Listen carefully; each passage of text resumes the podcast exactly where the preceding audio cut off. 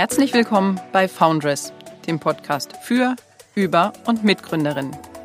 Dieser Podcast begleitet Gründerinnen über ihre unternehmerische Entwicklung hinweg und gibt so einen Einblick in ihre Erfahrungen auf dem Weg in die Selbstständigkeit. Außerdem bietet der Podcast Interviews mit Unternehmerinnen und Unternehmern und anderen Personen, die mit gründungsspezifischen Themen in Berührung kommen. Mein Name ist Karina Sopp. Ich bin Professorin für Entrepreneurship und Steuerlehre an der TU Bergakademie Freiberg.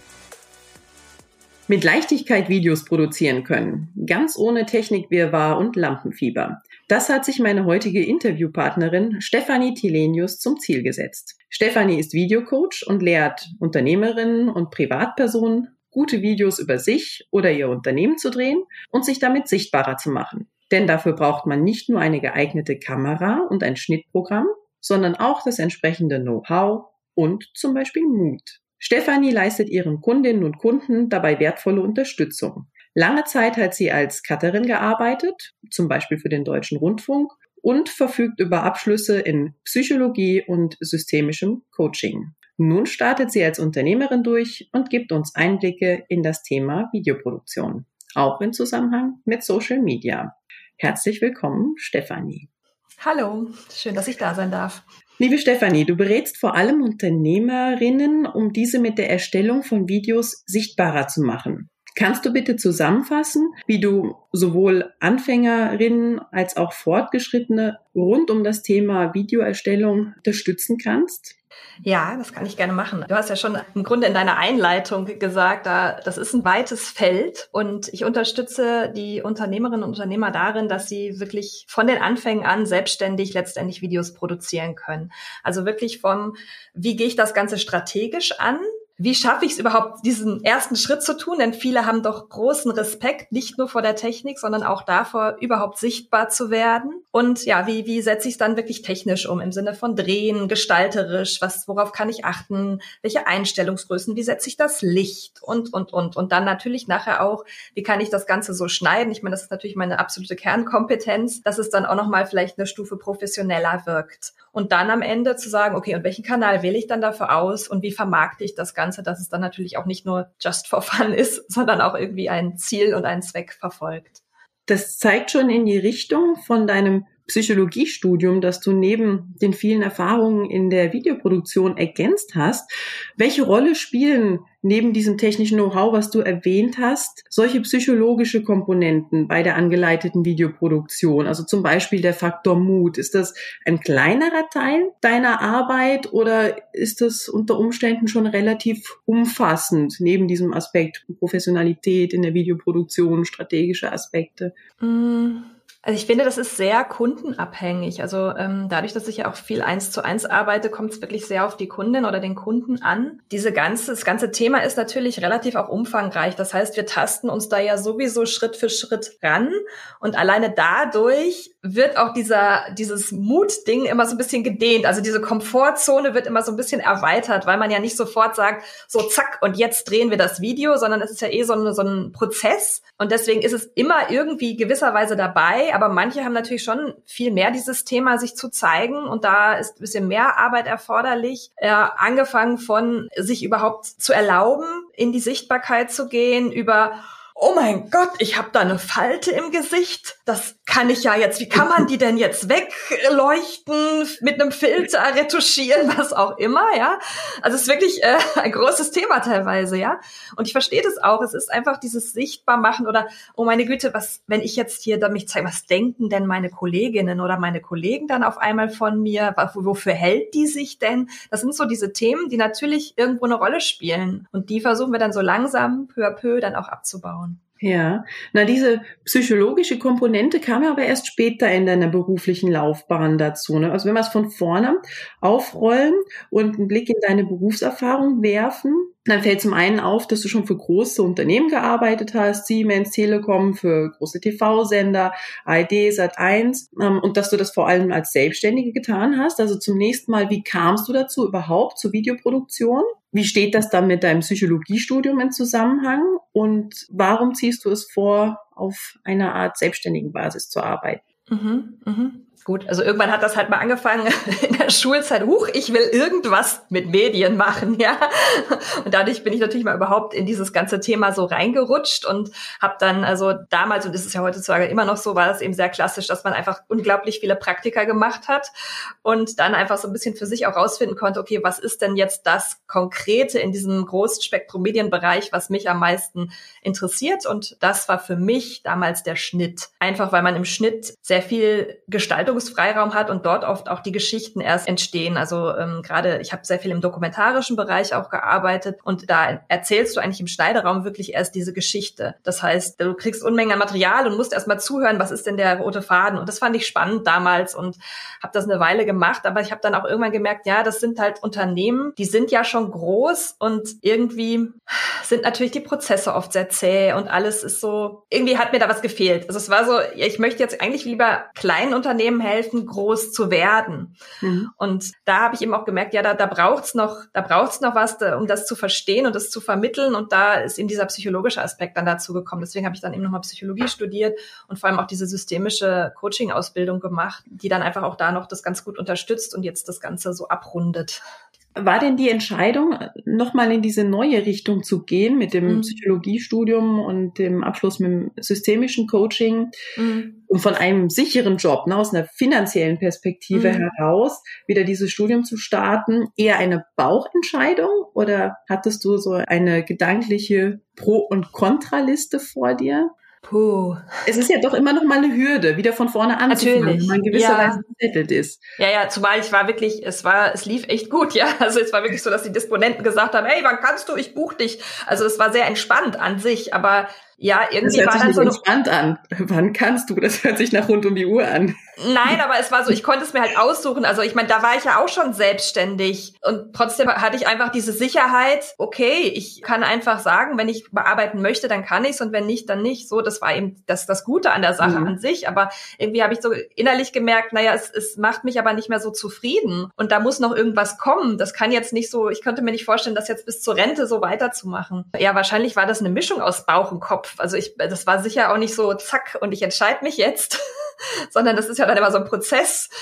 Ich kann mich gar nicht mehr erinnern. Habe ich da eine Liste geführt? Weiß ich nicht. Wahrscheinlich schon irgendwie innerlich macht man Listen, bespricht das mit äh, Freunden, Familie und so weiter. Also es war so ein Prozess, ja, genau. Und ich habe natürlich auch während des Studiums, das muss ich jetzt dazu sagen, habe ich auch noch parallel im alten Job gearbeitet, weil ich habe ein Fernstudium gemacht und konnte dann parallel mein Schneiden weitermachen und und studieren. Also da war der Cut noch nicht so hart. Irgendwann habe ich, danach war dann der, eigentlich der Cut, wo ich dann gesagt habe, okay, und jetzt mache ich aber was ganz anderes. Und hat sich der Alltag dadurch auch maßgeblich verändert? Deine berufliche Routine sieht die jetzt ganz anders aus als vorher, abgesehen von neuen Betrachtungen jetzt äh, Ja. finanzieller Fragen vielleicht oder man ist ständig ausgebucht versus man muss sich jetzt ein neues Standbein schaffen. Ja. Ja, tatsächlich hat sich das geändert, weil erstmal war es damals ja so, dass ich zu den Firmen hin, also ich habe ja meine Dienstleistung verkauft. Als, als Cutter arbeitet man meistens ja für Produktionsfirmen oder Sender, wo man dann hingeht und die stellen das Arbeitsmaterial und man setzt sich dorthin und arbeitet dort und verlässt es wieder und damit war's das. Man hat so seinen fixen Arbeitstag, also das sind normalerweise dann auch, auch klar abgegrenzte Arbeitszeiten, was ja jetzt überhaupt nicht mehr der Fall ist. Also erst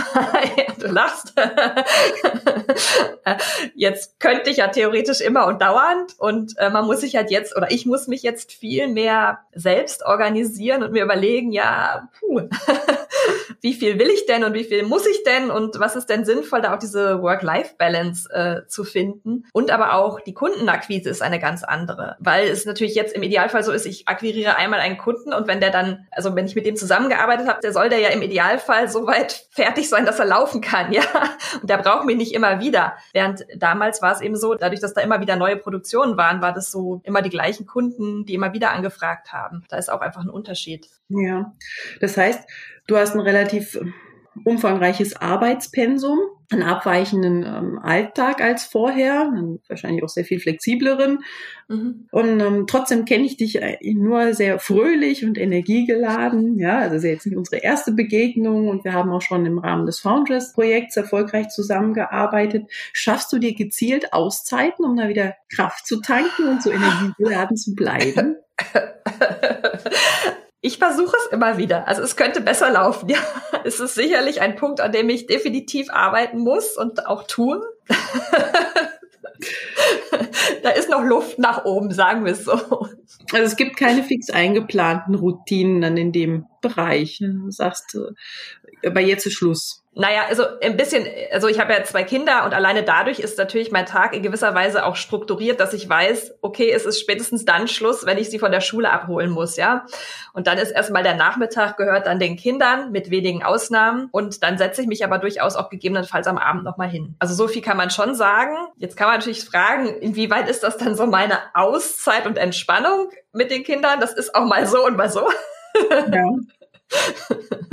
aber ähm, das ist definitiv schon so. Aber ich, also an dieser wirklich Me-Time oder wie auch immer man die nennen will, diese reine Zeit für mich und ja, das äh, lässt sich noch optimieren. Okay, na dann gehen wir nochmal zurück zu dem, was jetzt so dominant ist, eben mit den Unterstützungen in den Videoproduktionen mhm. und dem Wechsel also von Schneiden, von vielleicht insbesondere Dokumentarfilmen und dann jetzt der Unterstützung beim Sichtbarmachen von anderen was stellt dich am meisten zufrieden? Ne? Du hast ja gesagt, früher, es war vielleicht nicht das, was du unbedingt machen wolltest. Es war schon gut aus verschiedenen Erwägungen heraus, aber es hat dich nicht abschließend inhaltlich in der Tätigkeit befriedigt. Auf was bist du jetzt besonders stolz in deiner Tätigkeit? Gibt es auch eine bestimmte Produktion, wo du sagst, da habe ich was geleistet oder wann bist du jetzt mhm. glücklich mit dem, was du machst?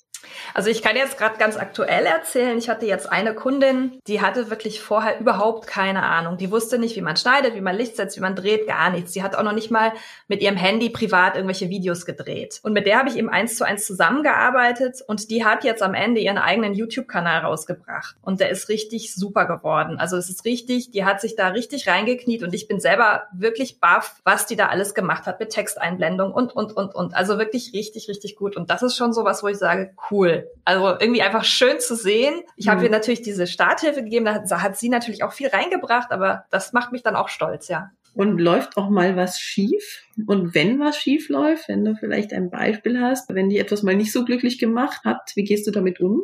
Mhm. Natürlich läuft was schief. Also es wäre ja, glaube ich, schlimm, wenn nichts schief laufen würde, weil das würde ja sozusagen Stillstand bedeuten und da würde ja gar keine Entwicklung stattfinden. konkretes Beispiel oder gerade am Anfang meiner Selbstständigkeit habe ich auch ein bisschen den Fokus auf Bewerber gehabt, mehr noch als jetzt. Also weniger auf Unternehmen, sondern eben auch auf Bewerber, die die Videos von sich als Bewerbungsvideo machen. Und in dem Zusammenhang habe ich dann tatsächlich mit meinem Mann auch ein Bewerbungsvideo am Anfang mal gedreht. Das ist dann die Work-Life-Balance. ja, genau. eh schon ein schwieriges Thema, ja. Also da war einfach, wir hatten schon fast alles abgedreht und es ist natürlich auch für denjenigen, der dann da vor der Kamera steht, immer aufregend und wir waren fast fertig und dann stellte sich heraus, dass meine Speicherkarte abgerauscht ist, ja. Und das war echt bitter. Und ja, das war so ein typisches, oh nein, die Technik. Mittlerweile, wir haben dann die Teile dann nochmal nachgedreht und so, aber ähm, mittlerweile habe ich das wirklich jetzt so eingestellt in meiner Kamera, dass immer parallel zwei Speicherkarten aufzeichnen, damit mir das um Gottes Willen nicht wieder passiert. aber ja gut, man lernt halt draus, gell? ja, der, der doppelte Boden. Okay, also doch ja. schon was mitgenommen. Mhm. Ja. Bei dem Positivbeispiel hast du eben die, die Kundin genannt, die sich auf Social Media dann so wunderbar positioniert hat. Mhm. Das ist mhm. auch eins von ähm, deinen Themengebieten, in denen du auch sehr aktiv bist. Also, dass du neben der Produktion von Videos auch den Auftritt auf Social Media unterstützt oder wie man Videos auf Social Media nutzen kann. Also diese Kombination von beidem. Mhm. Da interessiert mich deine Einschätzung. Jetzt gibt es mittlerweile unzählige Plattformen im Bereich der sozialen Medien. Wie schätzt du die Relevanz der verschiedenen Anbieter ein? Facebook, Instagram, was auch immer da gerade aktuell sein mag? Und gibt es eine bestimmte Plattform, die du einem Startup-Team mit einer innovativen Idee empfehlen könntest? Mhm. Also ich finde, man kann überhaupt nicht sagen, diese oder jene Plattform ist grundsätzlich allgemein für alle relevant oder nicht relevant. Weil letztendlich geht es ja darum, es ist ja nur ein Werkzeug, um irgendwie deine Reichweite zu vergrößern und an deine Zielgruppe zu kommen. Das heißt, die erste Frage, die man sich einmal stellen müsste, ist, wo ist meine Zielgruppe? Habe ich eine Zielgruppe, die vielleicht eher ein bisschen älter ist? Die wird sich vielleicht eher auf Facebook tummeln oder spreche ich die an, die irgendwie zwischen, keine Ahnung, 15 und 25 sind, die dann vielleicht vielleicht sich eher TikTok anschauen, ja. Und das ist mal das, das die erste Überlegung, wo sind die überhaupt? Und gut, dann ist natürlich auch irgendwo die Frage, komme ich mit diesem Kanal klar? Aber das kann man ja auch lernen. Da würde ich eher hinschauen und letztendlich, ja gut, man sagt, die Zahlen von Facebook, die sinken tendenziell, aber dennoch, es ist immer noch eine wahnsinnige Menge an Menschen, die auf Facebook ist. Ja, also man kann jetzt nicht sagen, oh, Facebook geht jetzt den Bach runter und da geht gar nichts mehr. Auf der anderen Seite, es gibt ja, gibt ja zwei Teile. Einmal das organische Wachstum oder eben mit Werbung auf sich aufmerksam zu machen. Und auch da mit Werbung kann man natürlich auch relativ günstig und sehr zielgerichtet auf Facebook und Instagram Werbung schalten zum Beispiel. Also das ist ja auch nicht zu verachten dann, wenn man da seine Zielgruppe erreicht. Also da würde ich wirklich schauen, was habe ich für ein Produkt und wie kann ich da meine Leute erreichen. Ist das dann der Erfolgsfaktor, den du anlegen würdest? Ne? Es gibt ja welche, die unheimlich erfolgreich auf diesen diversen Social-Media-Plattformen sind und relevant dafür, welche Plattform ich mir auswähle, ist dann eben in erster Linie, welche Zielgruppe ich ansprechen möchte, wenn ich das jetzt so richtig rausgegriffen habe. Mhm. Was sind weitere Erfolgsfaktoren? Wie kommt es, dass manche eben ganz besonders erfolgreich sind? Was unterscheidet die von denjenigen, die das nicht erreichen? Hm. Ich meine, die Frage ist natürlich, was heißt Erfolg? Heißt jetzt Erfolg, dass du besonders viele Likes hast oder viele Kommentare? oder Ansichten oder was auch immer oder heißt Erfolg am Ende, dass die Leute bei dir kaufen, ja? also ich kann ja noch so der super Social Media Star sein, wenn da keiner kauft, dann bringt mir das nichts. Und hm. jetzt vielleicht zurück auf das Beispiel mit dem Startup Team mit innovativer Idee. Die wollen natürlich verkaufen, ne? Und dann mhm, erstmal mhm. ihre Reichweite erhöhen, ihre Sichtbarkeit, aber letztlich geht's dann ja schon drum, wenn wir Videos oder Social Media Auftritte für Unternehmerinnen und Unternehmer diskutieren, mhm. dass die dann auch ihr Produkt an den Markt bringen können.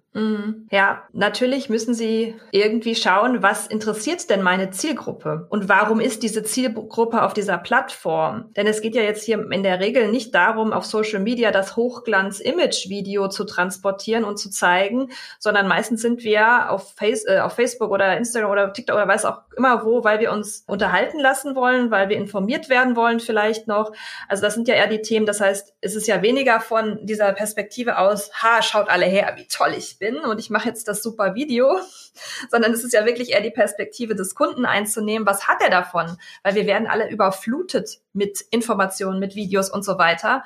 Und sich da dann einfach zu überlegen, also der, der, jeder fragt sich sofort, gucke ich mir das an oder gucke ich mir das nicht an? Und gerade wenn man sich vorstellt, man guckt sich viel am Handy an und es ist so schnell durchgescrollt, das ist, geht einfach unter. Das heißt, es muss irgendwie eine Relevanz für den Kunden haben. Und ich glaube, dann wird ein Video auch erfolgreich oder generell ein Social-Media-Auftritt, wenn das relevant ist für den Kunden, vielleicht unterhält, vielleicht informiert, irgendwie auf sich aufmerksam macht. Und dann natürlich auch schlussendlich, wenn es dann weitergeht, ich meine, das heißt ja, es ist ja eine soziale Kommunikationsmittel im Grunde. Also das heißt, da geht es ja dann auch darum, wenn dann Kunden reagieren oder, oder die Community reagiert, dass man da auch dann drauf eingeht und mit ihnen dann auf Augenhöhe und kommuniziert und auch sie ernst nimmt. Zusammengefasst könnte man sagen, die, die erfolgreich sind, denen gelingt es gut, Aufmerksamkeit zu erzeugen, dass man sich vielleicht unterscheidet mit den Videos, die man dort darstellt und relevante Inhalte, die unter, gleich zugleich unterhalten sind, für die Zielgruppe ja. bereitstellt also dabei unterstützt. Ja. ja. Bist du auch unterstützend dabei? Also es ist professionelle im Sinne des, des Schneidens und wie funktioniert das? Mhm. Und dann der zweite Schritt, das psychologisch unterstützen, dass man diesen Schritt wagt. Aber mhm. auch die, diese dritte Komponente der Kreativität, muss die von den Kundinnen Kunden selber kommen? Oder ist das auch was, wo du Ideen reinbringst? Nein, wir spiegeln das schon. Also das ist, kommt immer sehr auf die Kunden wieder an, aber es gibt schon auch Kunden, die brauchen da ein bisschen mehr Unterstützung und dann, ja, klar, unterstütze ich da auch gerne. Na gut, zum Abschluss, Stefanie. Ja. Noch eine Frage an dich hinsichtlich deiner Zukunftsplanung. Ja, jetzt war der Weg nicht ganz so gerade und auch nach dem Verselbstständigen als Videocoach hast du dich erst auf die Bewerber oder Bewerberinnen fokussiert, mal mehr oder weniger erfolgreich, wenn man das Beispiel mit dem Mann betrachtet. ja, aber letztlich. Ähm, er ist in Lohn und Brot, sagen wir es so. Also am Ende hat alles gepasst. und dann aber viel stärker nochmal in die Richtung Unterstützung von Unternehmerinnen gegangen und das funktioniert ja auch sehr gut. Wie möchtest du dich in den nächsten Jahren entwickeln? Gibt es eine bestimmte Zielrichtung, die du anstrebst? Wo siehst du dein Wachstumspotenzial? Mhm. Also ich habe jetzt auch schon damit angefangen, dass ich Kurse anbiete. Also im Moment biete ich Workshops an im Bereich Schnitt und möchte auch gerne mehr in diese Richtung Online-Kurse gehen, dass ich auch mehr Unternehmerinnen und Unternehmer erreichen kann, weil ich einfach auch ermutigen möchte zu sagen, hey Leute, ihr könnt das und ihr schafft das. Und das ist natürlich auch super, wenn man in einer Gruppe zusammenarbeitet, da entstehen nochmal so ganz andere Energien, wenn die Teilnehmer sich untereinander unterstützen. Und das ist ganz schön zu sehen, weil das ist nochmal anders, wenn jetzt jemand anders sagt, Mensch, du, sie, du siehst überhaupt nicht faltig aus oder so. und das nicht ich sage, die ja dafür bezahlt wird, das zu sagen. Nein, Quatsch, Scherz. Äh, also ähm, es ist einfach schön, diese Gruppenenergie mitzunehmen und da möchte ich immer mehr reingehen in diese Sache Online-Kurse und bin da gerade fleißig am entwickeln und freue mich schon. ja, da freue ich mich übrigens auch, weil wir in dem Foundress-Programm tatsächlich auch eine Veranstaltung haben, in der du dann noch mitwirken wirst. Vielen Dank für, für deinen Input zu diesem breiten Themengebiet und den Einblick auch in deine unternehmerische Betätigung und alles Gute für dich, liebe Stefanie. Dankeschön. Ich wünsche dir auch alles Gute. Das war der Podcast für heute. Weitere Informationen zu Foundress bietet die Internetseite tu-freiberg.de slash foundress. Alles Gute und bis zum nächsten Mal. Glück auf!